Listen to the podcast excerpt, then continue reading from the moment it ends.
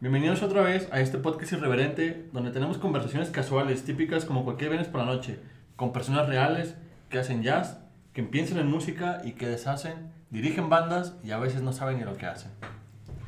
Buenas noches. Este viernes por la noche tenemos de invitado a Martín Delgado, director de la Big Bands de Saltillo. ¿Cómo estás, Martín? ¿Cómo te lo pasas?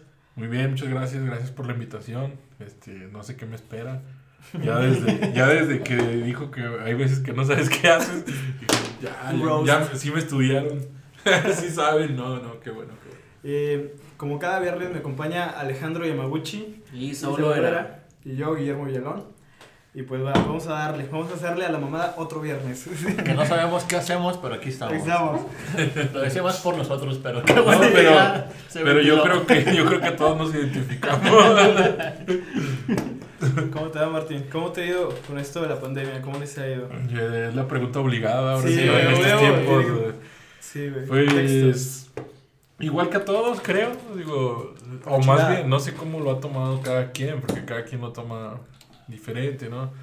Yo en un principio lo estaba disfrutando el encierro, estar conmigo y haciendo lo que yo quería, estar tocando, estar escuchando música, viendo películas, entonces ya después la, ya, o sea, estuvo bien un tiempo, ya después te empiezas a, ah, ya quiero volver a tocar, ya quiero volver a... Pero como unas pequeñas vacaciones. Sí, sí, pero ya, ya duraron más de siete meses, ya, ya quiero volver a hacer, hacer mi desmadre en los escenarios y todo. Porque, pues es eso, realmente extrañas eso, porque mucho, ahorita yo no he tenido más ni ensayos presenciales, o sea, más que hace una semana, dos semanas que empezamos a ensayar otra vez con la Big Band, pero en la banda del estado donde toco yo no hemos tenido ensayos, entonces te digo, en un principio sí, hasta te sirvió como reseteo de la vida, estar ahí relajado y todo. Realmente quiero estar en la Big Band. Sí. no, realmente sí, entonces. Pero ya, ya extrañas el, el, ritmo de la vida anterior. Yo te quiero preguntar, Martín, ¿cómo fue que, bueno, estudiaste la carrera de música? ¿Dónde estudiaste? ¿Cuál fue tu aprendizaje? ¿Por qué te decidiste por el trombón? Porque me habías comentado ahorita en el camino de que los músicos se especializan en un instrumento. Tú sí. el trombón, ¿por qué escogiste el trombón y cómo ha sido tu...? Antes de hacer esa pregunta me gustaría que nos fuéramos un poquito más, más, más en retrospectiva. Más atrás. Ah, más atrás, más atrás. De ¿Dónde naciste? ¿Dónde naciste? Ah, bueno, sí, cuéntame Pero, ¿cómo, ¿Cómo te empezó a llamar la música en tu vida? ¿Es familiares, experiencias? ¿Cómo fue? Fíjate que es algo muy loco porque yo no me acuerdo cuándo fue el llamado, porque realmente toda mi vida he estado en la música. Mi papá siempre me ha traído en la música, o sea, yo empecé muy chico estudiando, este, empecé en guitarra, guitarra clásica, desde los seis años, entonces, incluso no me acuerdo cómo aprendí a leer partituras, o sea, para mí fue algo como aprender como a leer como normal. aprender a leer normal. Wow, no manches. Entonces, te digo, no, fue, no sé cuándo fue mi llamado, no fue así como mucha gente le pasa que, no, este, yo ya estaba trabajando en una oficina y de repente fue como, no, ¿qué estoy haciendo aquí?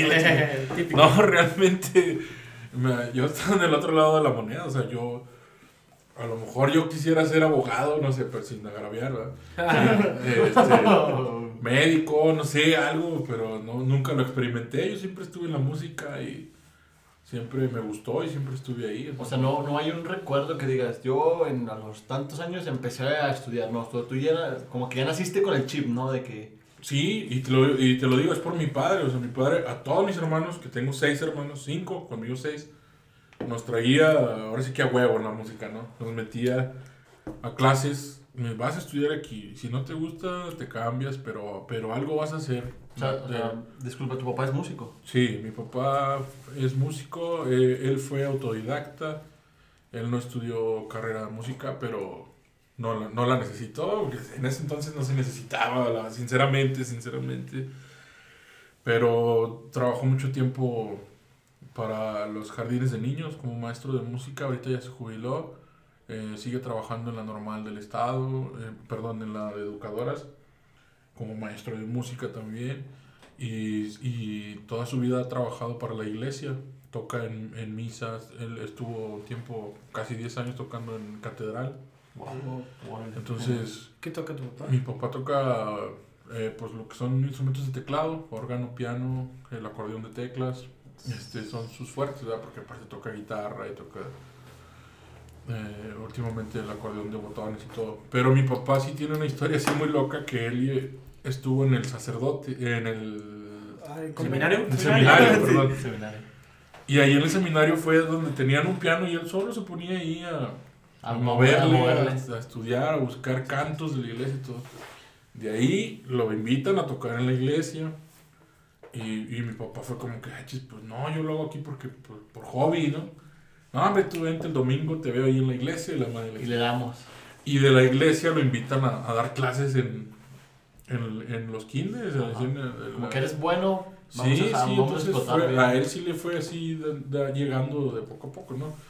Y entonces a nosotros siempre nos lo inculcó desde niños, o sea, te digo, sí nos decía, ok, sí tienes tu tiempo libre para jugar y todo, pero aparte, y él lo hacía también como parte de disciplina, ¿no? Que no tengamos tanto tiempo libre, que nos ocupemos en algo, porque él siempre lo ha dicho, siempre nos lo ha dicho, o sea, si, si no ocupas tu tiempo en algo productivo, lo vas a... Sí, el ocio es malo. Sí, sí, sí, a veces. Excepto Sí, en la sí. pandemia. Sí, sí, sí. Este, no, a veces el ocio es necesario también. Sí. Y, y, o sea, Pero ¿cómo- sí, eso te digo, mi padre siempre nos tuvo, nos inculcó desde niños. La música. Un saludo a tu papá, por cierto. Sí, claro, claro. muy chingón eso. Y, y, y, y te lo cuento así porque como yo estudié carrera de música, en, en- con mis compañeros pasaba totalmente lo contrario. Los que papás no querían. era, ok, vas a estudiar música, pero también vas a estudiar una música en se- una carrera en serio. Como si la música no fuera una carrera en serio. Dura Ocho años y no es en sí, serio. y, no te- y como si no te demandara tiempo estar estudiando. este. Entonces, muy pocos lo logran, muy pocos eh, real- realmente sacan las dos carreras. O sea, sí me ha tocado, tengo compañeros que sí, o sea, mis respetos, porque Está cabrón. de hecho a, a un amigo este, le pasó que terminó enfermo de, de ¿cómo se dice? De nervios, de, de estrés, estresado. o sea, güey. por terminar dos carreras y eso fue porque los papás, ok, vas a estudiar música, pero también vas a estudiar algo serio. Que una ingeniería o algo Sí, así. sí, entonces-. Y y te lo digo, o sea, ahí sí hay mucha gente que, no, es que yo quería música, música, música. música. Yo a lo mejor, pues sí quería, ¿no? Pero, pero yo, no me, yo no- nunca me vi haciendo otra cosa, o sea, nunca me he visto a mí o sea, haciendo otra cosa. sea, nunca dijiste, güey, voy a ser contador. Bueno, nadie Sí, dice eso, güey, no. pero... O sea, no estás obligado, vaya. Lo hiciste como que por gusto y. Sí, claro, y- y- incluso mi padre ya cuando yo ya entré a la carrera, porque terminó la preparatoria, no encontraba escuela, no quise entrar a la aquí de Saltillo. A la... Sí, bueno, sí. Eh, ya, Escuela de música. Sin Bueno, a- eh, eso también era la pregunta de, de mi compañero Saúl. Sí. ¿Cómo Sí, porque llegaste- también venía platicando con él de eso. Entonces, ¿Cómo llegaste al trombón? Ah, ah, ya, ahora sí retomando la Sí, pregunta retomando de eso. pregunta, que. Este, te digo que yo empecé en guitarra clásica. Me gustaba la música, pero la guitarra no me gustaba, o sea, no. No que no- no te llenaba, no sí, llenaba. sí, Sí, sí. entonces, el piano siempre fui muy torpe para el piano.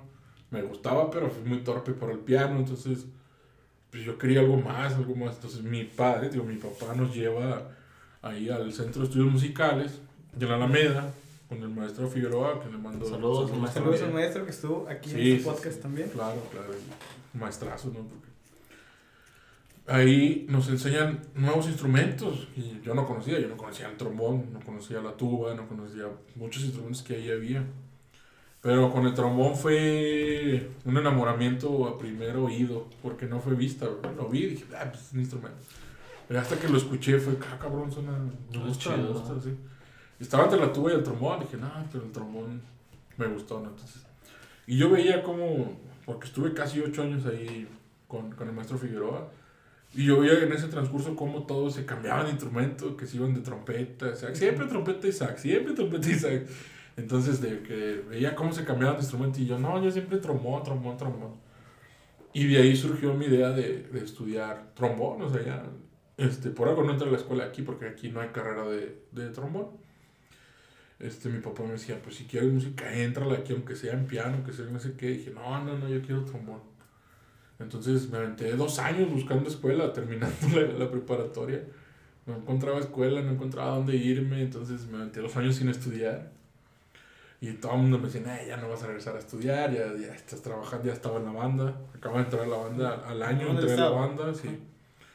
Yo estaba tocando en grupos, ya estaba trabajando en Ramos también, dando clases en- con una bandita infantil, entonces todo el mundo me decía, "Ah, ya no vas a estudiar, ya estás trabajando, y la mayoría, no, no, eh, incluso mi padre no, no me creía de que yo, no, tengo que estudiar, la chingada".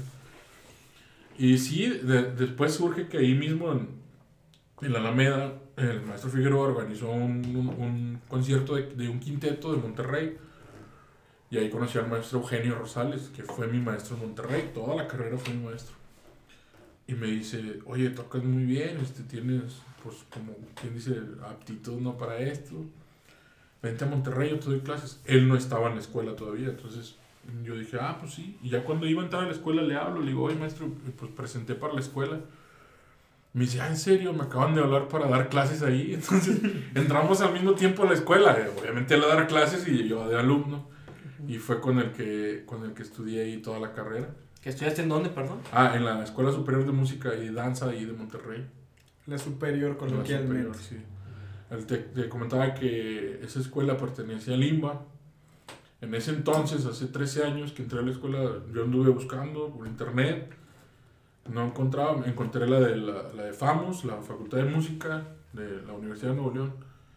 Pero tampoco no me convencía mucho, pero pues igual presenté ahí. Entonces. Pero después que, que encuentro la, la de la página, hace 13 años la página de la superior estaba bien descuidada, obsoleta, no había información suficiente, entonces, pero como quiera llamé y dije, no, sí. Y me quedaba como que una semana para registrarme y presentar, entonces fue así todo muy rápido. Pero quedé y ya me quedé ahí, entonces. y muy buena escuela, la verdad. Qué padre. Qué chingón. ¿Y qué ha surgido a raíz? ¿Qué proyectos has trabajado a raíz de, de pues, entrar a la escuela, empezarte a meter más, a- más adentro en la, en, en la música, estudiar? No, pues muchísimo, o sea, al año que estaba ahí en Monterrey surge la invitación a uno de los proyectos en los cuales sigo trabajando hasta ahorita, tenemos 10 años, casi 11, que es con un grupo de reggae, es Monte, eh, Viento Roots de Monterrey, Ah, mira. este, de ahí pues, yo me cuenta que yo fui de los que iniciamos ese proyecto prácticamente, este... Entonces tocas en, en en Viento Viento Roots? Roots, sí. Mira. Este, ya tengo ahí 10 años con ellos. Este, cuando yo entré tenía 3 meses la banda, nunca habíamos tocado en vivo ni nada. Yo- es música propia. Sí, eso sí. Fíjate, así como comentario así al margen, entonces se me hace que ya te había visto antes, ¿sabes por qué? Porque alguna vez fui al otrora Woodstock Valle en San Pedro, Ah, ya, tocó Austin TV, pinche, Ah, sí, sí. pinche bandota, mames. pinche Sí, bandota, hace sí, como, sí, eso sí. tiene como, fácil tiene que 7, 8, como 10 años de eso, 9, 10 años, y le desabrió a Austin TV eh, Viento Roots. Roots. No Sí. mames. Sí, el Viento Roots le abrió qué a coincidencia, ¿no? a Austin, Sí, que güey. Austin TV es una bandota, ¿no? Sí, sí. sí. 10 años aquí estás sentado con él hablando. Sí, fíjate. Y no sabíamos. No sabía, sí, sí, sí. Sí, y a raíz de eso pues han surgido proyectos, invitaciones. eh, por parte de la escuela me mandaron a cursos a Oaxaca, Mérida, a Cuba, fui también a cursos por parte de la escuela. Este, fuimos a tocar a Bellas Artes en el 40 aniversario de la escuela, o sea, no, no me, se me abrieron puertas y caminos, sí, muy, que si me he quedado aquí sin, sin, sin salir a buscar, no, No hubieran llegado. no hubiera encontrado, no, o no sé si hubieran llegado, pero difícilmente, ¿no? Pero sí, o sea, muchos proyectos, grabaciones, he grabado con muchísimos músicos, he, he tocado con muchísimos músicos, entonces... ¿Alguno que nos puedas decir? Que Eh. "No, esa experiencia estuvo chingona. De experiencias así en grande, como show fue con La Leyenda, grupo Con la leyenda, norteño, sí. grupero. Sí, ¿En serio, lo la leyenda? Zapal, güey. Sí, Sí, no mames, me, encanta chido. esa banda, me gusta mucho la banda, digo. Con no, Alicia no, no, no soy fan, pero sí es de que Sí. sí disfruto mucho la Sí, sí, sí. A, a mí me invitaron eh, a sus 20 aniversario, que fue hace dos años, creo. un año. No me acuerdo si fue el año pasado, hace dos años. Pero, digo, como show, como show ahí, producción, impresionante, ¿no? O sea, ¿Dónde tocaron? tocamos en la arena de Monterrey. Y No tocamos en Houston también con ellos. Excelente. Nos llevaron a tocar a Houston y entonces conocimos músicos que, que colaboraron con ellos en ese entonces, y como el Raúl Navaira y cosas así, ya artistas así ya. Consagrado. Consagrado. Sí, Sí. sí, sí. Mm. Este, David Olivares ahí en Houston. Wow. Pues los güeyes Austin TV están consagrados también, digo. Sí, como sí, ejemplo. sí. ¿Los conociste en persona? Y como, sí, sí, sí, y como Viento Roots, pues con Viento Roots, pues ya fuimos a tocar a, fuimos a un festival que es el más grande de reggae en el mundo, fuimos a España, fuimos a tocar en el Rototom Soundplash y ahí vimos artistas de, De todo. Fuiste a. España. fui- fuimos a tocar a Francia y a España, Mira, con Viento Roots, en un proyecto, sí. claro. Se me ocurre ahorita en las redes ahí, este, mencionar a, a las, pa- las páginas de Instagram de Austin TV que tienen un acercamiento muy, bueno, sí, están muy cercanos a, a su público y igual ahí sí le ponemos, mira, carnales, estamos aquí con, con este carnal que Viento Roots les abrió en Woodstock, que se Hace van a 10 acordar, güey, y lo van a compartir, güey, ¿no? Porque esos güeyes Sí. son muy... Pues lo vamos a tratar, lo vamos a hacer. Ajá, vamos a el-. Vamos a llevar a cabo esa. Sí, sí, sí. Este es nuestro. nuestro Sí, sí, sí. Y sí me acuerdo mucho de Austin TV. Sí, Sí, sí. no, ¿Estuvo chido ese concierto? Sí, sí. Este, sí, te digo, o sea, y, y colabora, colaboraciones que hemos hecho, pues me ha tocado con, con Kinky, estuvo muy chido. ese. No mames, ¿dónde Ah, tocaste con con Con el ellos? Pal Norte. No mames, ¿y ¿qué, está ¿qué se siente tocar un pal norte, güey? Es como un pinche sueño húmedo, güey. Sí, Para Memo. No, pues es que muchas veces uno lo menosprecia porque pues dices, pues para mí es jale, ¿no? Pues voy a ir a jalar, Sí, o te claro. están hablando para ir a tocar. Pero ya estando ahí, no, es otra cosa. es- es- es otra- Digo, no es cosa menor decir, eh, pues toqué un palote. Sí, güey. No, No, o sea, no. no, Hay, Ya. hay- hay gente que yo conozco de que ahorra desde que seis meses, seis meses antes, güey, Sí. para ir y que cinco computadoras a un lado para alcanzar un lugar, un lugar, güey, es como que Sí, de, güey. eh, güey, préstame tu compu, tu compu, tu compu, tu compu, tu compu, y de que, ah, por fin, después de No, media hora, sí, ¿no? y- Para ir, güey. Imagínate Para para, ir, tocar para ahí, güey. Para Y subirte de entrada, Kinky, güey. de entrada porque Ajá. ahorita yo pienso que Pal Norte es uno de los festivales más importantes en México. De Latinoamérica. Está el, está el Vive Latino, Creció ¿no? muy cabrón. Está el Vive Latino, pero por historia, pero en realidad muchos, o- así como yo, opinamos que Pal Norte está más cabrón. Sí, Sí, cuando estás Sí, en un pues. pal norte ahí, güey, ves cómo, cómo se duerme el desmadre, cómo toda la gente cabrón. va, güey. como Y que- pues, ya ven, audiencia, aquí tenemos a una persona que tocó en, en Pal Norte. Con Carla Morrison también me tocó. Ah. Y con Carla Morrison fue por, por, por invitación de un amigo que conocí por la escuela. En un intercambio, ah, lo conocí en Oaxaca precisamente, en un festival que fuimos de, de música clásica. De ahí surgió. Entonces, él, él estaba tocando con Carla Morrison. Y viene para acá, para Monterrey, me habla, oye, necesito metales. Y yo, no, sí, yo te los armo, dime qué hay que buscas. Y la chica, pues, pues era pues la invitación para tocar en un pal norte. Que no, pues sí, de volada, güey.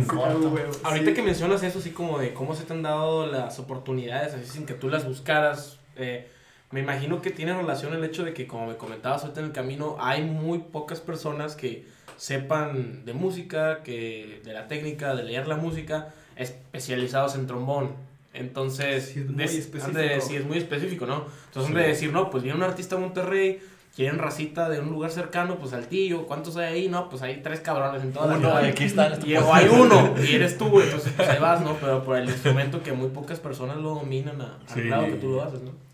Sí, es lo que te decía nosotros. Y antes de meternos al tema de la Big Bang, así como Sí.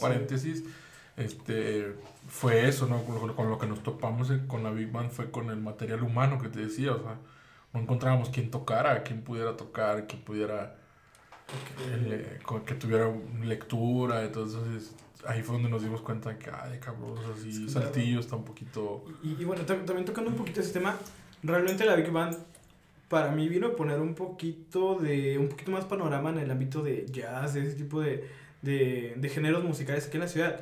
Porque si te das cuenta, la mayoría de, de ensambles que, que pertenecen a ese género son miembros de, de, de la Big Band. Me acuerdo que una vez fui a un festival que era como de, de, de jazz y primero tocó la Big Band y después como que tocó otra banda y eran más miembros de la Big Band. Y después otros miembros de la Big Band, así como que seccionándose. Y, y la verdad, pues, o sea, también un poquito paréntesis, un saludo a Noel, que le hice la, la, la atenta invitación a este podcast, que espero que, que también nos pueda acompañar un músico muy, muy Ahorita le mandé la foto y me dijo, ah, con el memo, entonces Sí. sí, ya te- te- igual te mando saludos. La, la verdad fue, o sea, Héctor Zarate, que para mí es un musicazo muy cabrón, Sí. o sea, su proyecto de, de Jazz Experimental Trio, algo así. Experimentrío. Con, no me acuerdo si se llama su bajista, pero me, me gusta un chingo como toca el señor. Respetos. Es Pero sí. con el francés, dices tú, con No. Silvan o con. Eh, Es, es un, es- es ah, con. Ariel. Con Ariel, con Ariel, exactamente. Sí, sí, sí. Es- también está muy cabrón y pues la verdad sí tienes razón, o sea, el capital humano yo creo que aquí está muy reducido o, o muy centrado. Muy selecto, Muy- vaya. sí, muy selecto. Sí. Me doy cuenta de que, o sea, he conocido varios ya músicos así relevantes a nivel regional y un poco más. Gracias a este cabrón, este cabrón conoce muchos músicos así como... A mí me gusta mucho la música, pero no estoy como que relacion- metido en ese mundo, Sí, ¿no? claro. Es que también tiene Y- una carrera ahí, pues no Sí. pseudo musical, porque pues, es administrador de empresas, pero sí tuvo un buen Conoce racita, sí, conoce Sí, racita. es que la verdad, eh, ahorita como comentaba Martín, estar en el centro de estudios musicales, a mí me hizo conocer a muchas personas, ¿no? Sí. O sea, por ejemplo, yo no conocía a Martín porque no, no coincidimos en tiempos, pero sabía quién Pero era. ve que estaba ahí, sí, sí. sí. O sea, se- y, y después, o sea, escuchaba de él, escuchaba de su proyecto y, y dije, está, o sea, está chingón, ¿no? estaría chingón traerlo aquí en el podcast, ¿no? Y aquí lo tenemos. Pero volviendo un poquito a- al tema, antes de que nos desviáramos un poco, ¿has grabado también con artistas así un poquito conocidos en, en el ámbito musical o, o solo presentaciones en vivo? Grabaciones, no, sí, es que la- el problema ahí es que he hecho grabaciones que a veces no sé ni para quiénes son. Porque a mí, sí, o sea, a mí muchas veces me contrata el estudio. Mm, Eh, muchas veces es, vas a grabar tal canción y todo, entonces me acuerdo de, ay, se me fue el nombre, pero e- era un compositor que le compone música de banda para la, para la, ay, se me fue los nombres, para la MS y bandas así, pero él iba a lanzar su disco de, de solista y era un género totalmente ajeno a la banda, así, sí. Creo que se llama Memo Aponte. No, no, no, no, mejor no voy a decir nombre porque si no voy a mentir. sí. Pero Memo Aponte era uno de los colaboradores. Me, más Memo bien, Ponte no me gusta mucho. La Sí. verdad, sé que les escribe a ellos Sí. Y la verdad tiene unos discos de solista en Spotify que se los recomiendo un chingo. Sí. Hay sí. una rola que me gusta mucho de él, que lo voy a promocionar, que se llama Estamos, Estamos jugando. Ajá. Está muy chingona. Pero, o sea, no, no sabes para quién. Sí, no, eh, de grabaciones fíjate que no tanto, pero de compartir escenarios sí, de hecho eh, con Cafres también toqué, eso sí es Mm. a nivel personal porque a mí me gusta mucho el Y reggae. aparte traen un show bien cabrón. Sí, y fue de las primeras bandas que conocí de reggae, entonces de repente me invitan a tocar con ellos en un show, entonces fue ah, cabrón, o sea, Qué chingón. una banda de 25 años de, Y de yo ahí con ellos. sí, sí. Y ¿Qué fue se como siente? que yo los escuchaba en la secundaria, la chingada. ¿Qué sientes estar ahí arriba? Eh, al principio pues no creía, no creía que estaba pasando, entonces no, no sabía qué estaba haciendo, ¿no? Y hasta que estaba ahí, ah, cabrón, estoy tocando con los cafres. ¿no? Con Cultura Profética no toqué con ellos, pero sí he compartido muchas veces escenario con Viento Roots, entonces No mames. sí, o sea, nos ha tocado buen, buen camino y pues prácticamente con todas las bandas de reggae conocidas hemos tocado, con Zona Ganja, con, No mames. ¿En serio? con Pericos, Ah. Con bueno pues con cultura ya van varias veces que compartimos escenario ¿Dónde está grabado con cultura? en Monterrey en Guadalajara en México con incluso internacionales con con eh, este, compartimos escenario con ah se me fue el nombre pero es un hijo de es hijo no es un hijo de Bob Marley ¿Damián? con Damian Marley no con Ah. Kimani Kimani Marley Que en Guadalajara. De hecho, Sí. venía escuchando unas rolitas de él en el carro antes de llegar acá. Sí, Qué sí, sí, chingón. entonces conocimos al hijo de los nietos de Bob Marley, entonces es como que, ah, cabrón, no. sí, sí, sí. Digo, si te mama el rey es como. Sí, güey, sí, pues ya, me sueño, realicé. güey, el sueño, güey, Sí, Sí, sí, sí, definitivamente, ¿no? Y te digo que en España, pues fue ahí me la mera mata, ¿no? Ahí con... En, en, en retrospectiva, ahorita como que escuchando un poquito la historia que nos has contado, me gustaría preguntarte, eh, pues siempre has querido ser músico, como me dijiste, no, no visualizaste otra forma de, de, Sí. de, de sobrevivir, de existir, de trabajar en este mundo, ¿no? Que es algo muy chingón. ¿Algún momento llegó el que dijiste, no mames, güey, ya me la estoy creyendo, ya, ya, ya, ya la armé, güey, o bueno, hoy dijiste que ya realmente estoy encaminado a, a donde quiero ir? A lo mejor encaminado sí, pero... Pero siento que no, o sea, no es todavía hasta donde quiero llegar. o sea, si, si no, pues ya estuviera estacionado, ¿no? Sí, en muchos pasos, pero el momento que dijiste, ya me estoy encaminando donde quiero ir, ¿cuál fue? Sí, pues eh, fue- muchas veces fue con la, con la escuela, porque me, me gusta mucho la música clásica, estar tocando en orquesta, en algún concierto así donde realmente estás sintiendo la música, fue como que, ah, o sea, realmente es lo que quería, ¿no? Entonces, con Metro lo mismo, fue como que, ay cabrón, o sea, ya estamos tocando aquí, acá el escenario, o sea, fue como que, o sea, sí, sí, estamos, sí, estoy haciendo lo que, lo que yo quería, ¿no? Entonces, no sé si pudiera hacer más o si pudiera hacer menos, pero pues mínimo estoy haciendo lo que, Lo que yo lo que yo quería y lo que Claro. yo, sí, sí, sí. Nunca me he detenido a pensar si he, si, si he hecho menos o si he hecho más. Simplemente ya hasta después lo pienso y no, he hecho, he hecho suficiente, creo. Sí, sí, Al menos claro, para sí. mí, digo, pues, y pues para quién más, pues para quién más lo voy a hacer, Para para, mí, ¿no? Pero sí me ha gustado, me ha gustado lo que me ha dejado la música, ¿no? Lo que todavía, o sea, Y te sigue dejando. sí, sí, sí. ¿Y, y, y has tenido trompiezos o digas, oh, no manches, o sea, estoy aquí, pues tengo que darle? O nunca, como que te dijiste, tratas de no arrepentirte, por ejemplo, de lo que dices, pero de lo que haces. Es que tampoco no trato de pensar mucho en de arrepentirme sin nah, pues ya lo hice, ya que ya lo dije, ya que lo dije porque lo pensaba en ese momento, Ajá. lo hice porque lo sentía en ese momento, entonces trato de hacerlo así, pero no, más bien muchas veces la música me ha salvado, al contrario de sentirme frustrado, más bien me ha salvado, ¿no? Muchas veces de sentir, eh, nunca me he sentido frustrado, afortunadamente. Claro, a lo mejor estudiando y a que algo no te sale, entonces ahí sí, ¿no? Muchas veces la frustración a nivel personal, así, pero nunca, nunca me he sentido así a tal punto de decir, no, ya, ya no quiero nada, ya voy a dejar la música, voy a dejar esto. No, nunca me he sentido así, porque más bien lo he visto a la música también como un, como un escape, ¿no? De, de lo, de, pues no mi realidad, porque pues, mi realidad es la música, entonces... Y, y veo mucha gente que, mucha gente que, ah, es que yo quisiera estudiar música y que todo, entonces todo el mundo le gusta la música, dime, nomás dime a quién no le gusta la música, Ujú. no conozco a nadie que no le guste la Pero música. que- Hay uno que otro. Sea la música que sea, no, Charlie, saludos. a todo el mundo le gusta la música, ¿no? Entonces es como que, o sea, estoy, qué no estoy en lo que todo el mundo Ajá. quisiera hacer, o sea, como si fuera futbolista, ¿no? Y aún así no a todo el mundo le gusta el fútbol. Sí. Y sin embargo, la música sí le gusta a todo el mundo, ¿no? Entonces, yo lo pongo así en ese, en ese parámetro, ¿no? Y, y, por ejemplo, yo, yo tengo una duda, digo, eso ya es muy personal. Este, cuando tocas diferentes géneros, de que un día estás tocando banda, un día estás en el reggae, otra clásica, o en la big band, este, ¿cómo, cómo digo, te acostumbras a un género, o dices solamente estoy tocando, o voy a dar lo mejor?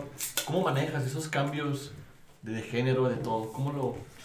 Mira, afortunadamente mi maestro, que ahorita lo, lo mencioné, el maestro Eugenio Rosales, ahí en Monterrey, afortunadamente él siempre me tuvo en la realidad.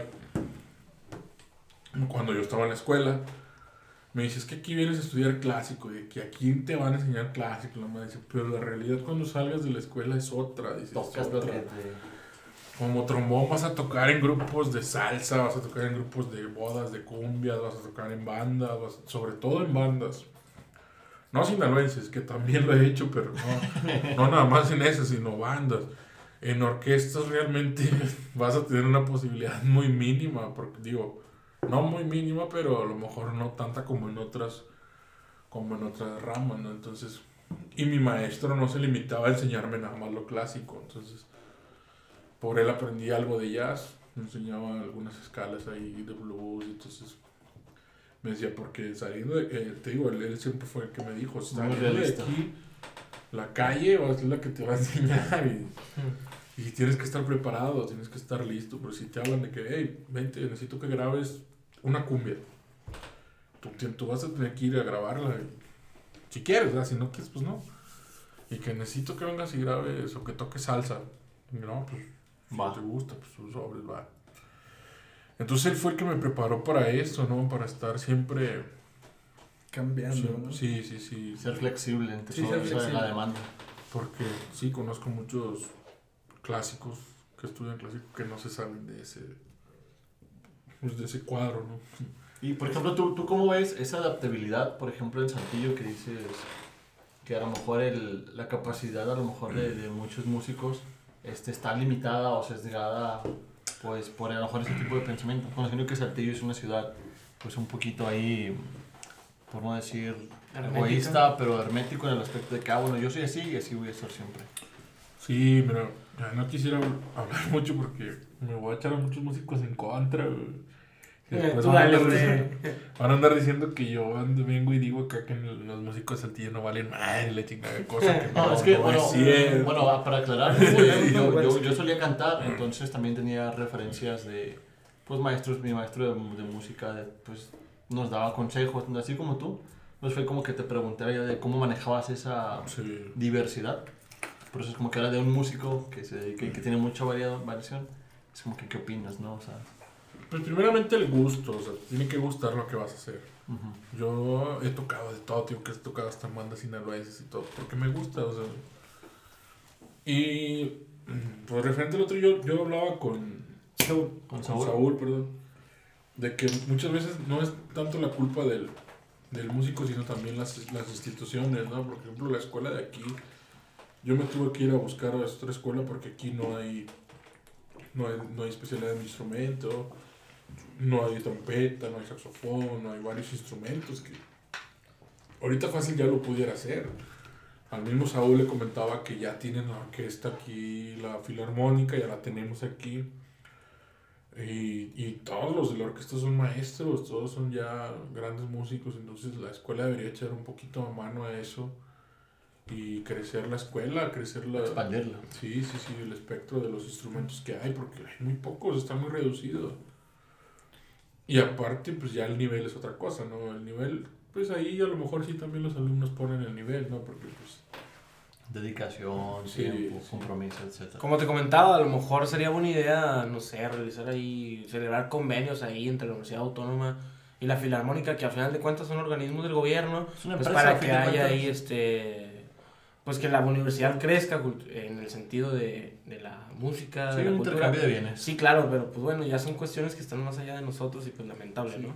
Es que ta- también a veces siento que, bueno, un poquito de lo que he visto es que mu- eh, eh, muchas veces creo que el músico se gana el pan en, en ámbitos un poquito que no son tan clásicos, por decirlo así, ¿no? Como, como mencionaba Martín, tocando salsa, tocando X o Y género, y, y creo que la, la escuela está un poquito muy centrada en el ámbito clásico.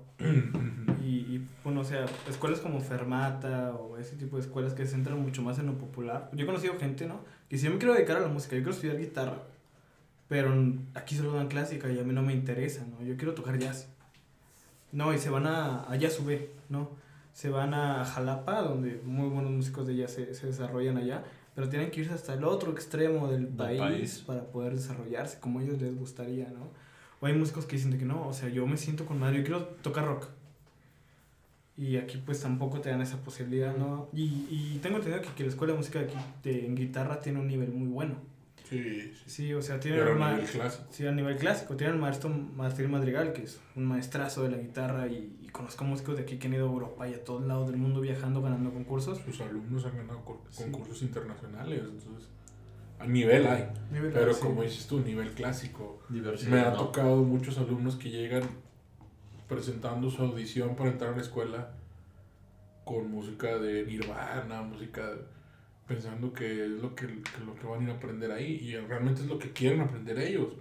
Pero llegas a la escuela y realmente es otra cosa, no es lo que te van a enseñar ahí. Lo que estaba haciendo la, la escuela, la, la Universidad de Nuevo León, ahí sí tienes dos carreras, que es la licenciatura en música y es la, El técnico y el superior. técnico superior. El técnico superior sí está más enfocado a la música popular, por así decirlo. Y, el, y la licenciatura sí está más enfocada a la música clásica. Saludos. Entonces ahí sí tienes opción de, de, de qué es lo que quieres estudiar, ¿no? Porque música popular está muy amplio el, Sí, el abanico, sí, sí. sí, sí, sí. O sea, me ha tocado a los festivales que hacen ahí de la, de la, de la, de la, de la facultad, grupos norteños, este, que, y que lo están estudiando ahí, grupos de rock y grupos de jazz, grupos de funk, o sea, realmente están estudiando lo que quieren, ¿no? Y creo que ha faltado aquí, o sea, porque como dices tú, llegan pensando que o quieren estudiar algo que aquí no hay, entonces aquí se está cerrado muy, muy cerrado el círculo a solo clásico, ¿no? Entonces, como en mi escuela, en mi escuela sí es totalmente clásica, ¿no? Entonces, digo, yo a mí realmente el que, el que me, me, me decía era mi maestro, Sí, pero la- ya era a nivel personal. La ¿no? realidad. Sí, sí, sí. Y bueno, cambiando un poquito de tema, ¿cómo nace la Big Band? ¿Cómo nace el proyecto de la, de la Big Band de Saltillo? Bueno, bueno, primero que nada, ¿qué es una Big Band? Sí, sí, vamos a, Sí, a definir. Yo la conocí hace como dos meses, te voy a ser honesto. Sí, sí, sí. Pues la Big Band es una orquesta con una gran banda. eh, Ajá. valga la En- redundancia. para los que no saben inglés, Big Band gran banda. Ah, sí, claro. Para los que no saben inglés, lo referimos a cuando explotó allá hace un chingo de tiempo. Ese es el Big Bang, güey. Y de ahí venimos raza, la verdad. Pues, ah, y, y sí, es literal. Pero enfocada en, en- en el jazz, en el swing. Es el, el, el ensamble más grande en el, en el mundo del jazz, por así decirlo. Como en el clásico tenemos la, la orquesta filarmónica. Y este, en el jazz pues sería la Big Band, ¿no? El ensamble más grande. Este, y surge pues en los años 20, 30 en Estados Unidos. Casi es 100 años, bueno, 100 años aproximadamente. aproximadamente. Y su auge pues es en los 40, 50. Pero sí ya en- en- es totalmente gringo, pero sí, pero...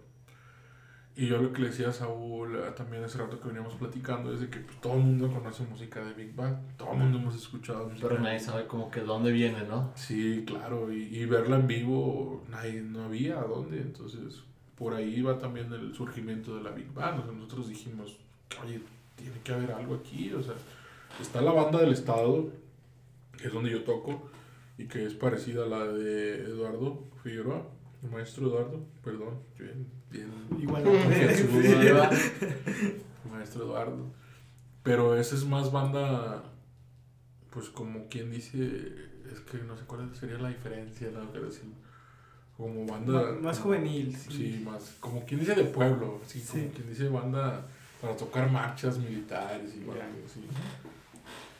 Y existe la orquesta aquí y nos faltaba, y que ya, o sea, afortunadamente ya existe, que ya tenía mucho, como primero Filarmónica de Saltillo y luego ya se hace la del desierto. Y nosotros dijimos, pero falta algo, o sea, falta la de jazz, y el chiste es que crezca, que crezca la... Está creciendo, con la Filarmónica creció, entonces... También se puede con la Big falta, Band. ¿no? Entonces, entre Noel, Noel Pérez, eh, Adir, no sé si también lo conoces, Ah, no trompetista. tengo el gusto de conocerlo. Y yo ya teníamos rato queriendo iniciar así la, un proyecto así como Big Bang. Y no habíamos podido porque te digo, nos topábamos con falta de, de músicos. Este, y ya cuando entra la filarmónica y tu- echamos mano de los músicos de la filarmónica, los invitamos ahí con miedo de que "Y, no van a querer. No, todo lo contrario. No, sí, pues muchos no son de Saltillo, se vinieron a vivir a raíz de la orquesta que es Saltillo. Entonces los invitamos y fue, sí, huevo, yo voy y toco, yo lo que quiero es estar tocando y aquí nomás estoy en la orquesta, entonces, y entonces fue, ah, pues con madre, huevo, ya echamos mano de ellos y, y fue de la forma que logramos ya el combo completo de una big band, como, como quien dice, clásica, ¿no? O sea, el, el, el estándar de la big band, ¿no? Ajá. que serían cuatro trompetas, cuatro trombones, cinco saxofones y la base que es piano, batería, guitarra y bajo. Y por ejemplo, ¿cómo decidieron qué tocar o por dónde empezar? O sea, ¿quién fue quien Sí. los guió? O sea, ¿cómo, ¿Cómo, cómo fue el primer ensayo? ¿Cómo ya juntaron a la gente y luego cómo empiezan a producir? Sí, en el primer ensayo éramos, no éramos ni la mitad, o sea, éramos, había cuatro saxofones, dos trombones, ah, no, creo que nada más era yo de trombón, y eran dos trompetas, la batería y un piano. O sea, no tenía, ah, y bajista creo. Ah, no, bajista, no, no teníamos ni bajista, ni guitarrista. Son, son bien, son Y bien empezamos a ensayar ahí en una cochera. Porque pues no éramos tantos, dije, pues aquí cabemos. Entonces, y incluso ahí fue, en ese ensayo fue donde digo que decidimos que, que alguien tenía que dirigir y yo, dije, ah, yo me la viento, hombre". Yo quería tocar, yo quería estar tocando ahí. Pero nada, nos dimos cuenta que sí necesitábamos un director, entonces pues fue circunstancial que yo me pusiera ahí a dirigir, porque la idea era invitar a alguien más ya después. Dije, primero dije, vamos a ensayar algo para que invitemos a alguien a Sí, dirigir. para y poder captar la atención. que no nos todo. agarre tan perdidos. Y, madre, y no, sí estábamos totalmente perdidos. Entonces, no, pues tuvimos que empezar también con director desde un inicio. No pudimos, entonces ya de ahí empezamos a invitar más gente, empezamos a invitar, como te digo, nos falta esto, esto, esto, pues hay que conseguirlo y hay que invitarlo y todo. Y poco a poco se, hizo, se ha ido sumando gente. Ya tenemos cuatro años, acabamos de cumplir cuatro años. Este, se dicen fácil, pero ya teníamos otros, como otros tres, dos o tres años antes queriéndola formar y no podíamos. Entonces ya cuando lo logramos fue, ya, o sea, ya la tenemos. La gente afortunadamente que ha entrado ha respondido, o sea, los- dentro de los músicos, ¿no? Que la, ha respondido, no le han aflojado. Hay veces que hemos puesto de nuestra bolsa, hemos puesto de nuestro esfuerzo, de nuestro tiempo, todo, casi siempre, ¿no? Porque pues, estamos independientes, como nosotros creamos nuestros eventos. Claro, nos invitan algunos a gobiernos y todo, pero pues no podemos cobrar como quisiéramos todavía. Entonces, Todavía. todavía. están arrancando, están Sí, arrancando. sí, sí. Y afortunadamente ha habido buena respuesta del público, ¿no? Entonces, como le decía también a Saúl, perdón que lo mencione tanto, pero es que es con el que más platiqué hace rato. Sí, bien preguntón. No, pues se dio, veníamos platicando en el camino, entonces. Eh, Este o sea, yo me encargué de la, del calentamiento. Sí, Muy bien, sí. Saúl, Ah, excelente. Excelente, bueno. Todo sea Y por la decía banda. que nuestro público ha sido este creciendo y ha sido muy general, o sea, ha sido gente, obviamente adultos mayores, y no, no, no sé qué tan obvio sea, pero porque ellos conocen más el, eh, la música, género. ¿sí? Y, pero también tenemos, hemos tenido gente joven, así que le gusta el género. Y vuelvo a lo mismo, es que porque ya lo escuchábamos aquí en las estaciones de radio que tenemos aquí en, en Saltillo, pasan mucho música de, de big bands, ¿no? En radio concierto, ah, bueno, no sé si se pueden decir marcas. Sí, se puede, claro que se puede. Eres libre de hacerlo. Este, en radio concierto, yo me acuerdo que Patrocínenos. mi abuelo, mi abuelo tenía una carpintería y siempre nos la pasábamos ahí con él jugando en la carpintería y ahí escuchábamos música de, de, de esta, ¿no? A lo mejor fue mi primer acercamiento con la música de Big Band. Porque en la XSJ y esas estaciones de, de, de AM que escuchaba mi abuelo, pasaban mucha música de esta, ¿no? Entonces, Glenn Miller. Sí, sí, sí, sí. Entonces ya cuando me toca tocarla en Monterrey por primera vez fue, ay, yo había escuchado esto, ¿no? Y de ahí surge, ah, pues estaría con madre Un proyecto, sí. un proyecto así. Y en Saltillo, ¿no? Porque para mí lo más fácil era quedarme en Monterrey, pues ya estaba tocando ahí en Monterrey, en la banda. Iba ahí. bien. Sí, entonces lo más cómodo hubiera sido, no, pues ya me quedo aquí. ¿Para qué? Pero ya no, le, yo dije, no, tengo que llevarlo a Saltillo, tiene que haber en Saltillo, no, no es posible que no, que no haya y que, que no crezca.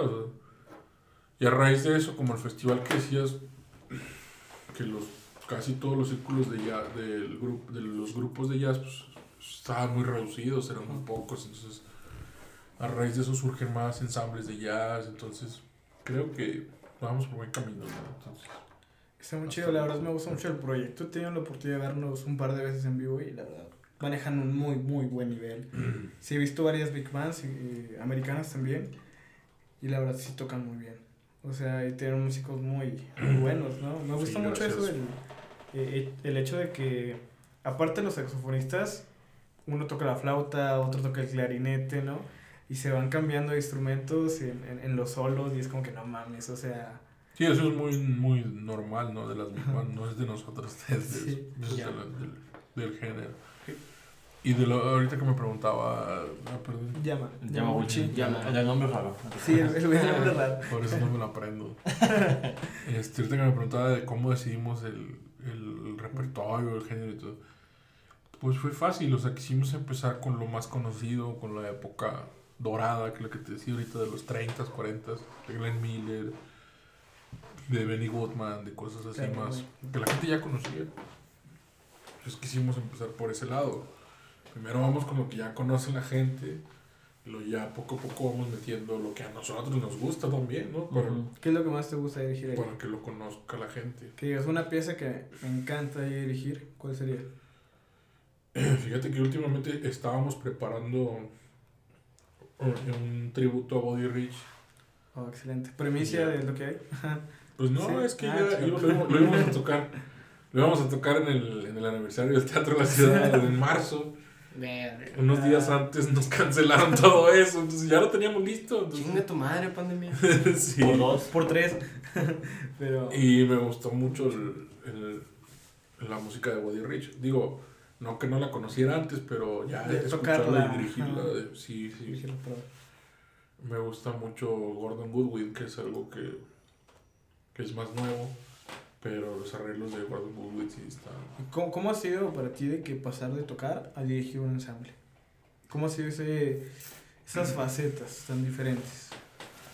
Así es bien difícil, no sabía en qué pedos me metía, güey. Pensé que iba a ser, pensé que iba a ser fácil. Ah, sí, yo me lo chingué, No, güey.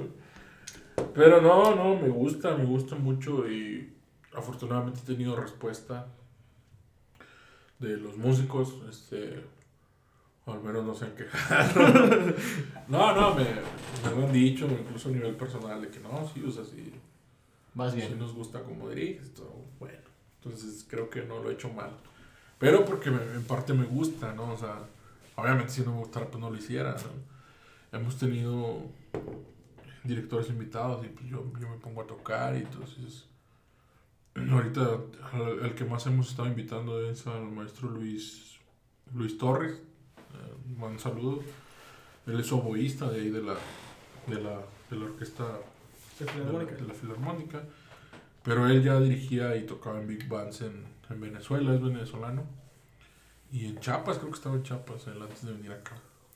Entonces él tenía un poquito más de experiencia, entonces lo invitamos, vente, enséñanos. Y, entonces, y hemos tratado de hacer eso, ¿no? Invitar gente que nos, que nos aporte, que nos enseñe, que nos ayude a crecer también como nosotros. Porque nosotros, por ser un ensamble nuevo, también muchos, para muchos de los músicos era un género nuevo. completamente. Certidumbre. Sí. Entonces hemos tratado de ir creciendo todos juntos, de aprender todos juntos sobre el estilo, sobre porque parece fácil, ya cuando escuchas el resultado pues suena muy bien, ¿no? pero pues ha sido difícil acostumbrarnos a tocar en un estilo diferente, que no es el clásico, que no es. Entonces los músicos de la filarmónica vienen y están muy acostumbrados, sí, tienen un nivel excelente de lectura y de, de, de, de, instrumentos y de ejecución. Pero cambiarles el estilo, así, bueno, no, tienes que tocar jazz, tienes que tocar con swing, tienes que tocar con Sí, este el- fraseo. El, tienes- tiempo de swing, ¿no? Es muy Sí, diferente. Sí, entonces sí les cambias ahí un poco el chip y todo.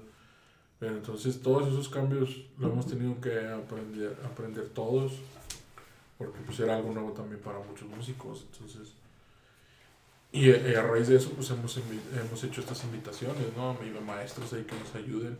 Ah, Para este concierto que te digo que teníamos en marzo, también estaba invitado un arpista, íbamos a, No mames, acompa- ¿un íbamos a arpista? acompañar a un arpista, este, el maestro Secundino, Secundino Siller. Es un arpista cabroncísimo, el vato creo que es de Torreón, o no sé si es de aquí de Saltillo, pero el cabrón ha ganado concursos internacionales en Europa, entonces de arpa, entonces, y yo, eh, de hecho lo vamos a acompañar tocando música de él, música para Big Band y arpa, entonces, Nunca lo escuché. Otro pedo, no mames. Sí, una, o una sea, curiosa Combinación. Cabrón. En mi cabeza no era. Tampoco cabe en mi cabeza. No, es como que te trato de imaginarlo y es como que de. ¿Qué wow. pedo? Sí, ¿sabes? Sí. Es diferente. Sí, de hecho los invito a que lo escuchen. Tiene ya grabaciones de esto que íbamos a tocar, tiene algunas ya con la con la Orquesta Nacional de Jazz. Ok, sí. Que de hecho el, el creador de la Orquesta Nacional de Jazz es un saltillense, que le mando saludos también al negro Wizard, no sé si lo conoces. No tengo el gusto de conocerla. Ese cabrón estuvo aquí en... eh, no sé si estuvo también ahí en la, en la Alameda, con, no creo que con Eduardo no estuvo. Pero estudió un tiempo ahí en la superior donde estudié yo en Monterrey. Y después se fue a estudiar a México, en la Nacional de Jazz. Y de ahí ya con otro, no sé, con otro compa, con otro colaborador, surge, surge la idea y hacen la Orquesta Nacional de Jazz. Entonces es un saltillense el que nos anda representando allá también. No, no tenía idea, pero qué chingón. He escuchado a la, a la Orquesta Nacional de Jazz y es muy, Sí, muy buena. sí, y digo, el negro Wizard ahí es uno de los de los buenos, Manuel Wizard, que te digo que totalmente saltillense. Bueno, una duda: ¿dónde podemos encontrar tu, tu música y cuáles serían tres o canciones, N canciones que nos pudieras recomendar? De la Big Band. En la página de la, de la Saltillo Big Band, así aparece como Saltillo Big Band. Y creo que en, en YouTube también hay canal del, de la Saltillo Big Band. Pero casi todo lo subimos en Facebook, todo, casi todo está en Facebook. Este, hemos tenido, hay una muy buena, de una participación que tuvimos en Monterrey, en el Festival Internacional de Clarinete, acompañando a un clarinetista de México, al, al Monra, así se llamaba. Bueno, Yo pensé que era un apodo. no, así, le- así le- así le decíamos. Ah, ok. No sé si se apellidaba o algo así, algo así. Amonra. Monra. Monra. Lucha la verga. ya. Y el vato es muy bueno y también él nos vino a enseñar muy, muy, mucho. Entonces nos invitan a acompañarlo y nosotros, a huevo, ¿no? Nosotros nunca nos hemos rajado. Eso es lo chingón, eso es Sí, chingón. sí. Poder entrar a todo. O sea, Bueno, cambiando un poquito la, la dinámica de, de la entrevista, me gustaría hacer unas preguntas, ¿va? ¿Qué opinión tienes que no muchas otras personas compartan? Otra vez.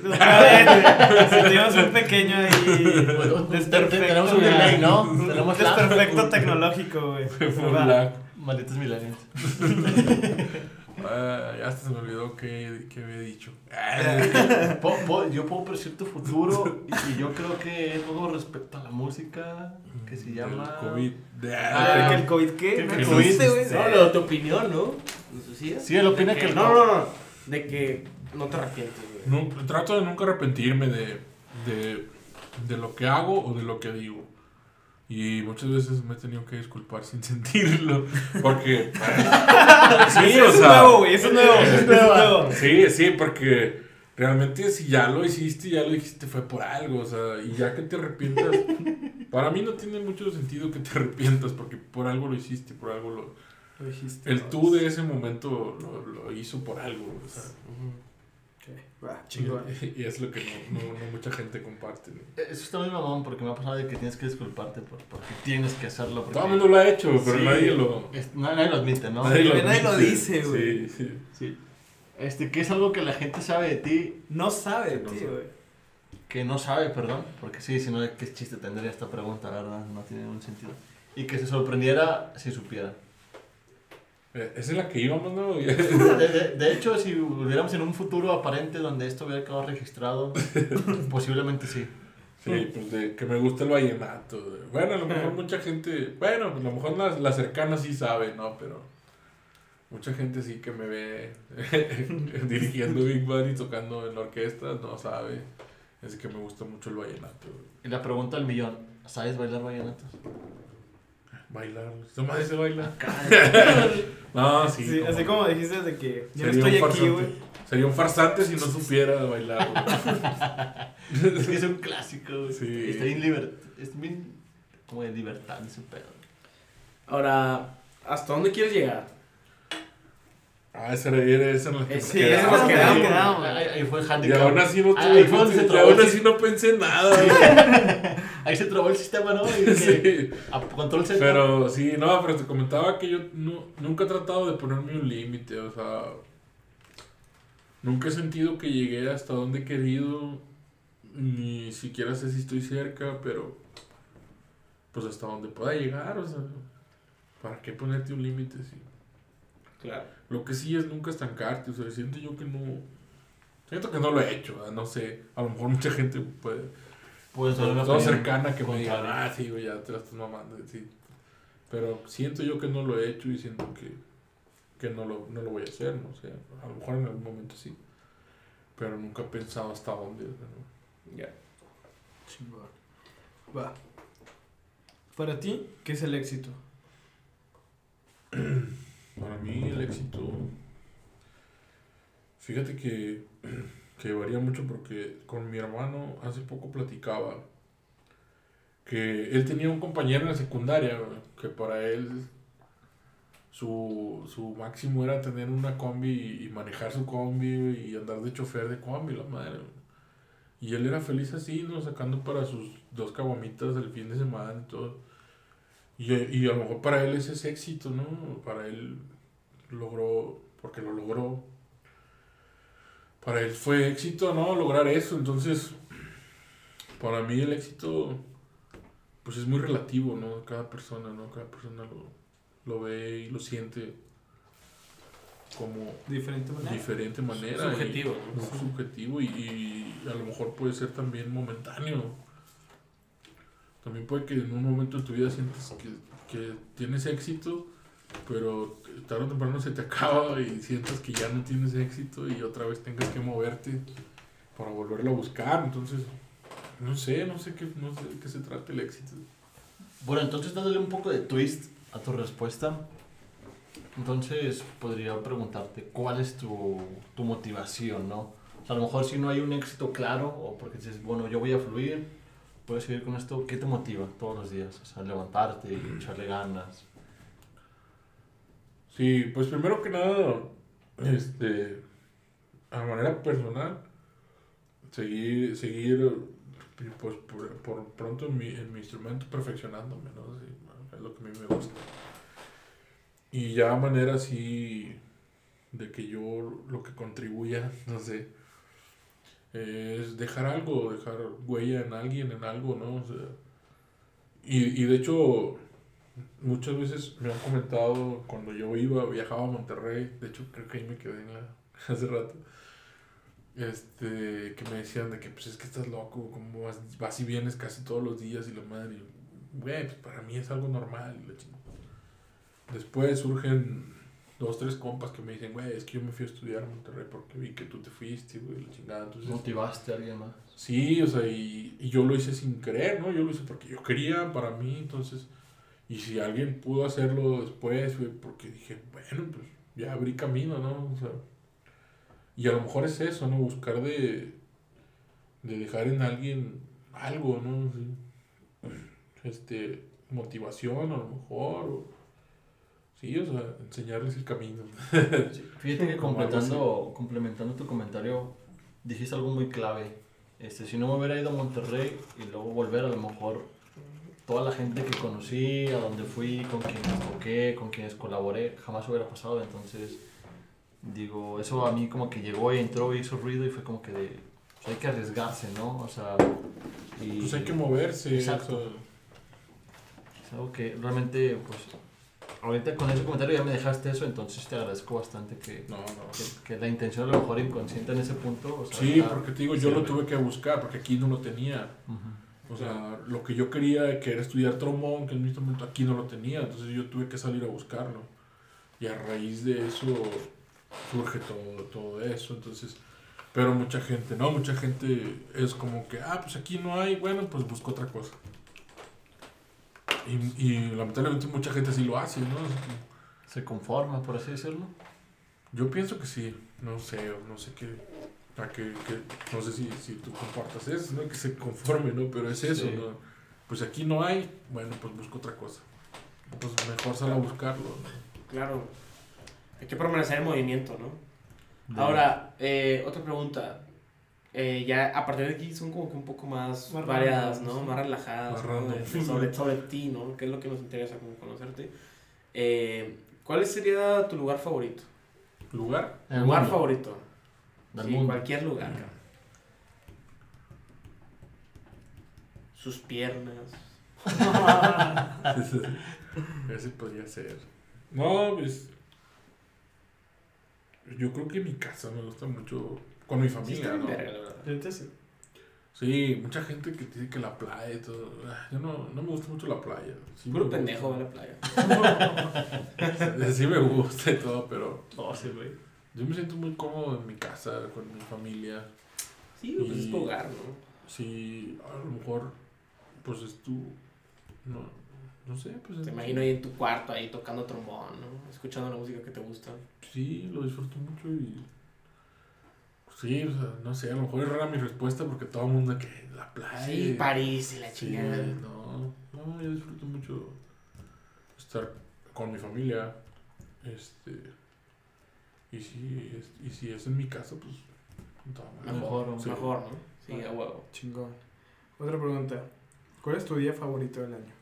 ¿Mi día? Sí, un día de los 365 días que tiene el año, ¿cuál es el favorito, Martín? El día de mi fiesta, de mi cumpleaños. es- Mi carnal cumpleaños un día después que yo y últimamente hemos hecho unas pinches fiestas así en, GPI. GPI por Sí, pero- belleza lo que hay. las próximas. Pero sí, la última que fue el año pasado, este año no, no hubo. Fue en Monterrey, una quinta, che desmadre, la chica. Entonces, Chinga. me gusta mucho. Tu cumple. Sí. Por la fiesta, no tanto por el cumple. Sí, porque ese día es como que todo lo que quiera mi rey, así, que pinches chéveres a la verga, sí. Y tío, que arre- y como mi hermano cumple un día después que yo, güey, pues Se hacemos el juntos, así. Sí, a huevo. Se empieza uno a celebrarse y luego pasa el día y celebra lo otro y doble pedo. Sí. Sí, güey. bueno. Semana gitana, güey. ¿Alguna película, Martín, que digas, todo el mundo debe de verla? Y si no, son puros pendejos, nada, te creo. Ah, aplicando Sí, la frase. Precisamente la vi ayer, güey. A lo mejor es por eso que la tengo muy fresca, Fresca. güey. Se llama Green Book. Green Book. Green Book. Ah, El libro verde. Salió hace como dos años, ¿no? Sí, salió. Es, experto. es de un pianista afroamericano que era muy famoso este, en el mundo clásico y contrata a un italiano para, su chof- para que sea su chofer y su guardaespaldas. Sale Vigo Mortensen, ¿no? ¿Cómo? Sale Vigo Mortensen en esa película. Sí, sí. Entonces, él, él lo contrata porque va a tener una gira al sur de Estados Unidos, entonces, en los años 60. No, pues cazaba negro. Sí, sí, sí. Y, y luego, pues, al mu- este, el italiano lo ve que el, el pianista, pues, al momento del concierto, pues, es ovacionado de pie y la chingada de la madre. Pero, al salir de ahí, tiene que usar otros baños, tiene que usar otros... O sea, Completamente opuesto a todo lo que es en el Sí, escenario. sí, sí, entonces está muy, muy, muy cabrón. Y fíjate que algo muy parecido le pasaba a Coltrane.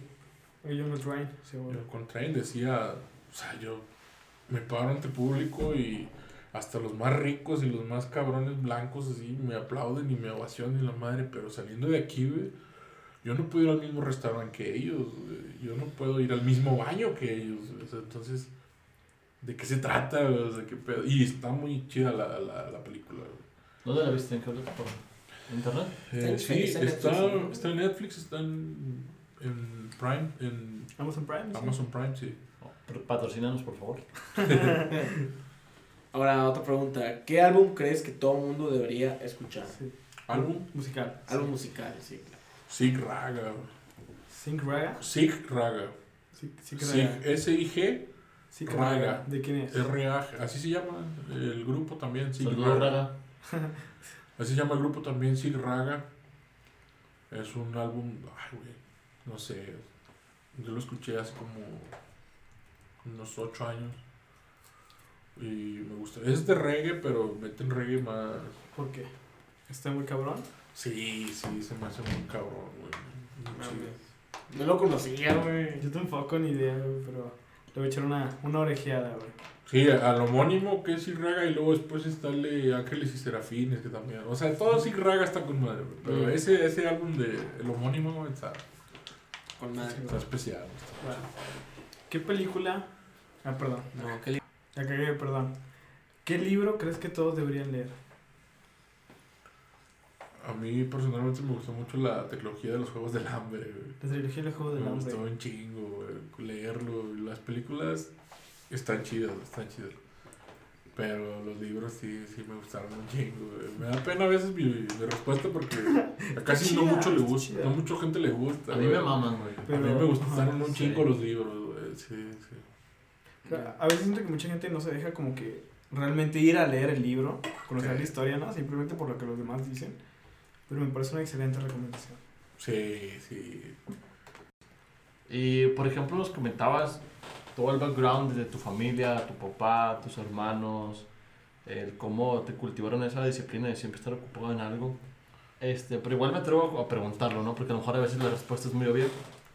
¿Quién es o tú tienes algún modelo a seguir? Eh, es que va cambiando.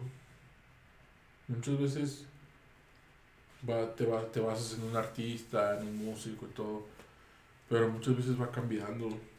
Entonces, ahorita- hace rato mencionábamos a Christian Limber. Durante mi carrera, pues era Christian Limber, Christian Limber, Christian Limber. ¿no? Muy cabrón, muy buen trombonista. Sí, sí, pues es el Paganini del trombón, ¿no? El Paganini. del- era, era violinista, ¿no? Era muy Sí, sí, sí, cabrón. sí. Paganini. Entonces en su tiempo fue Christian Limber.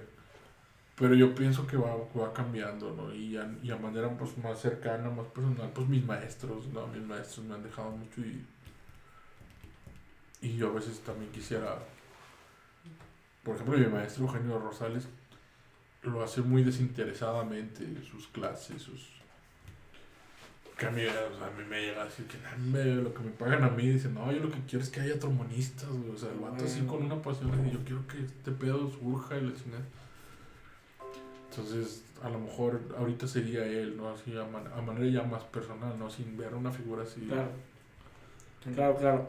Ahora, me tocó una pregunta que me encanta, bien cabrón. Este, ¿quién es tu político favorito? Político. Sí, político. Sí, cabrón. ¿Vivo o muerto? Como tú quieras.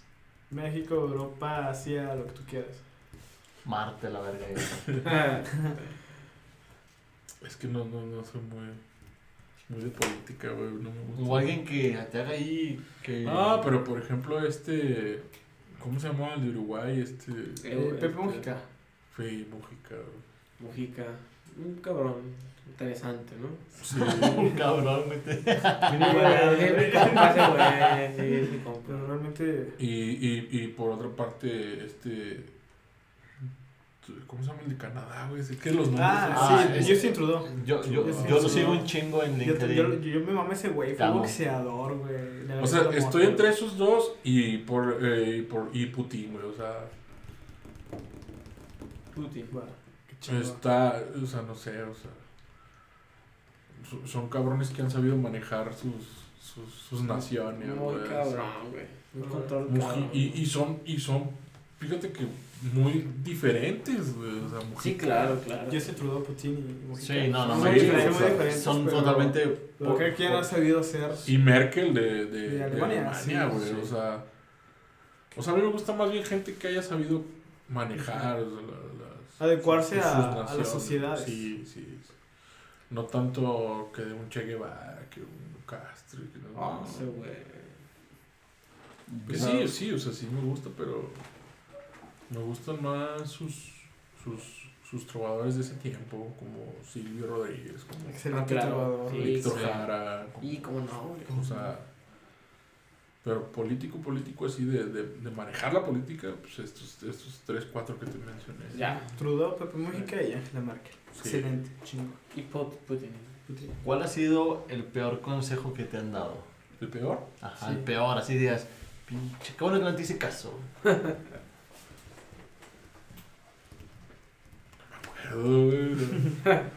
O tú los has dado. ah, sí, yo soy muy de, de dar muchos esos consejos. Tú dale pelón a la verga. Sí. Que un pinche chavo, güey, no te va a hacer nada, güey. Tómate tres furlocos, no pasa nada. Sí. Date, güey, date, te cuido, güey. Yo manejo, güey. Pues a lo mejor ese que te decía hace rato, de que me decían de que, ¿para qué te vas? O sea, no te vayas a estudiar fuera de aquí, la chingada. o sea. Este, una exnovia así me, se me puso así de que, o te vas a estudiar o seguimos con la relación. güey. ¿Y te fuiste a estudiar? Le extrañaste un chingo. Y ahora tengo una big banda. La extrañé en su momento, pero yo tenía que irme a estudiar. Gracias por haberle puesto en ese dilema. Ah, No estaría aquí. Sí, sí, sí. No no. tendríamos Big Bang, Rosa. Sí. Oye, Martín, y ahora, el mejor consejo que te han dado. El mejor. Es que también han sido varios. Pero, o sea, yo valoro mucho, como te decía, el de mi maestro, de que siempre estar preparado. O sea, siempre tienes que estar preparado musicalmente, por ejemplo, Para ser versátil, ¿no? Decías. para lo que te, te hablen. Te van a hablar para esto, te van a hablar para otro, te van a hablar otro. Sí, no cerrarte, ¿no? Y es lo que- Y es lo que me ha preparado a nivel, a, mi- a nivel personal en mi carrera, ¿no? Y sí, o sea, hasta la fecha le agradezco ese consejo porque siempre me han agarrado, oye, necesito que alguien que toque y que le ah, yo voy, que su madre. Sí, a huevo. Y sí, pues digo que terminé tocando con la leyenda y con no sé quién y todo, pero pues, a raíz de que pues, sí, yo voy, yo me lo eché. Claro. Excelente. Por último, imagínate que un trombonista o alguien que quiere estudiar trombro- trombón está escuchando este podcast. ¿Qué tres consejos que le darías a esa persona o tres consejos que le darías en general a cualquier persona que quisiera como que seguir su camino o ir adentrándose más en la vida? ¿Cuáles serían? Pues no cerrarse, no, este, a que si aquí no hay, pues buscar. Ese sería el primero, ¿no? Buscar dónde. Afortunadamente aquí ya hay, aunque sea, aunque sea a nivel privado, a nivel personal, sí, pues hay, sí hay. Pues ahorita afortunadamente ya existe mucho la facilidad. Entonces, ese sería el primero, buscar, porque sí hay. Segundo, definir bien si sí, sí, te gusta mucho, porque muchas veces es de que sí, me gusta y a la hora ya de que te vas a meter, de ya que te metes, es como que, ay, güey. Yo la duda. Sí. Y pues no aflojarle, o sea, es difícil, es difícil. La carrera de música es difícil como cualquier carrera, o sea. En esto se requiere a lo mejor un 10% de talento y lo demás es chinga, entonces. Hay un dicho de los japoneses que dice que la disciplina tarde o temprano vence al talento, ¿no? Por más talento que tengas y sientas y Sí, yo lo creo. Sí, sí, yo también, definitivamente. Hay gente que nace con eso y no batalla hasta cierto punto, ¿no? Y hay quienes tenemos que chingarle para llegar hasta donde están ellos, que sé. Pero tarde o temprano también esos los puedes sobrepasar, ¿no? Si sigues con disciplina, entonces se necesita mucha disciplina para cualquier carrera, cualquier, no nada más música, pero si es música, Disciplina. Excelente. Muchísimas gracias y por último, Eh, me, me falta una, y esa me encanta siempre que sabía que le ibas a omitir. Si pudieras resumir tu aprendizaje en tres cosas, hasta ahorita, hasta el día que estás aquí sentado con nosotros y viajamos al pasado y volvemos a grabar otra vez, ¿qué nos dejarías? ¿O qué le dejarías a quienes te escuchen? Tres cosas que, digas a- que resumas tu aprendizaje en tres cosas. mi aprendizaje. De Glo- vida. global, o sea, lo que Martín es ahorita, así, en espacio y tiempo. El primero es que haciendo lo que te gusta, pues vas a estar feliz, vas a estar cómodo, vas a estar...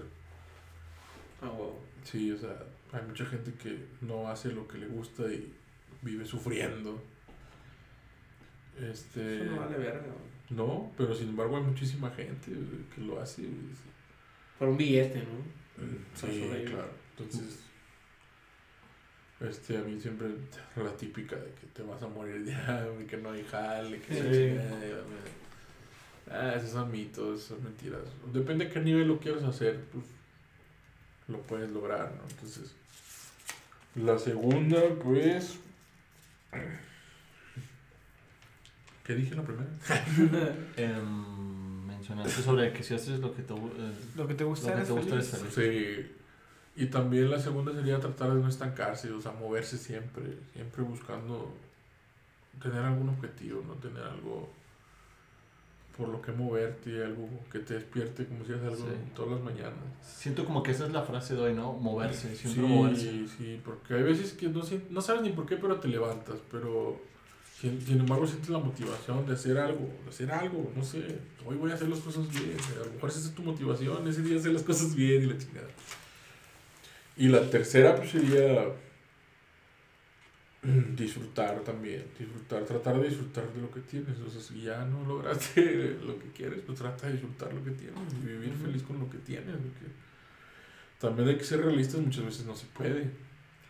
Yo quisiera estar estudiando en Viena, las mejores escuelas de música, la china, pero no puedo, entonces pues estudio aquí a nivel aquí, Es lo que hay y le voy a echar muchas ganas. Con lo que tengo, tengo que hacerlo bien. o sea. No todos tenemos las mismas posibilidades, eso es muy cierto. Excelente. Muchas gracias, Martín. Muchísimas gracias por acompañarnos esta noche. Eh, ¿Algo que quieras compartir con la audiencia? Algo que quieras decir, una promoción, tus redes sociales. Para empezar, ¿dónde te encontramos? ¿Cómo Sí. encontramos a tu banda? ¿Cómo te podemos seguir? Sí. Este, ¿Dónde podemos espiarte? Etcétera. Sí, de manera personal no tengo página personal, pero pues ahí los agrego el Facebook personal. No, sé ni cuántos amigos tengo ni nada. Ahí Martín Delgado y Drogas se me encuentran. De la Big Band está la página como Saltillo Big Band. De Viento Roots está también página. Viento casi todos Roots. Facebook. Viento Roots, sí. Y de otro proyecto que me gusta mucho y casi no lo menciono porque tengo poco con ellos, pero es de un grupo de funk Monterrey, de Monterrey también. Pero que hicimos un video aquí en Saltillo. eh, se llama Queen Caimán. Queen Caimán. Ya venimos a tocar aquí también en Saltillo, ya hemos venido aquí. Este, ese escúchenlo también, este, se lo recomiendo mucho ese proyecto, está muy muy chido, Queen Caimán, con mi compadre Rafa, de ahí de Monterrey. Casi no lo menciono porque te digo, tengo poco con ellos, entonces... Y no lo siento tan personal el proyecto como Viento Root, por ejemplo. Pero me gusta mucho ese proyecto. Entonces, esos serían mis proyectos y los que les recomiendo. Saltillo Big Band, aquí en Saltillo. Ese sí, apóyenlo aquí a nivel local. Ese sí. Viento Roots, que mucha gente ya lo conoce y los que no, pues se los recomiendo también. Y Queen Caimán. Queen Cayman. Queen de reina en inglés y Caimán de, De Cayman. de Caimán. ¿Cayman con Y o con Y latina? Con mi latina. Con Y latina, ok. Chingón. Muchas gracias.